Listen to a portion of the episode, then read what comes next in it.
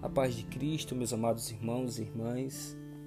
Hoje, dando continuidade às meditações, eu trago para você o profeta Isaías, o livro do profeta Isaías, capítulo 44. E diz o seguinte: Agora escuta, Jacó, meu servo, Israel, a quem escolhi. Eis o que diz o Senhor que te criou, que te formou desde o seio materno e te socorreu.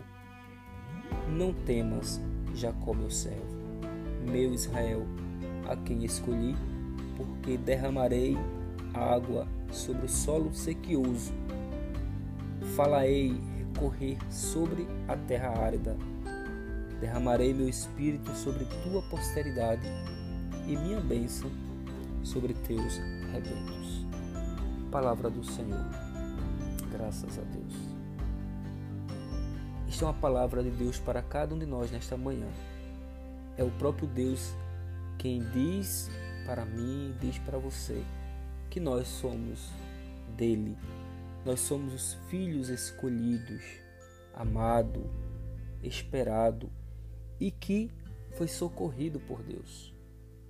A verdade, meus irmãos, que nós diante do mistério da vida, a gente não tem noção do quanto Deus tem nos socorrido, do quanto Deus tem cuidado de ti, do quanto que Deus tem zelado pela sua vida pela sua alma.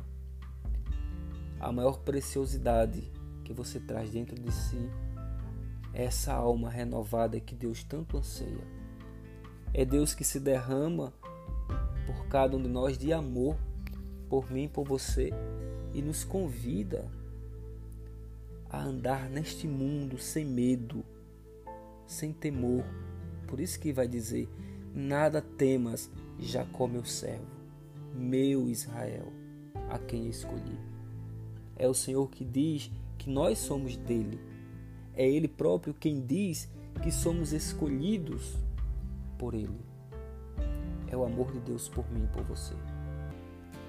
Então cabe para mim e cabe a ti, meu irmão e minha irmã, dar essa resposta para Deus. Mas como? Em cada momento em cada situação, em cada realidade em que nós nos encontramos. Nós devemos responder nesta vida com atitudes de quem é filho de Deus. Não podemos esquecer disso. É a minha maneira como eu me coloco na realidade. É a maneira como eu respondo às circunstâncias que vai confirmando aquilo que Deus mesmo já derramou em nós. A verdade é que nós somos amados por Deus. Agora precisamos sim nos convencer disso, porque o amor de Deus foi derramado em nossos corações. O amor de Deus foi doado para cada um de nós.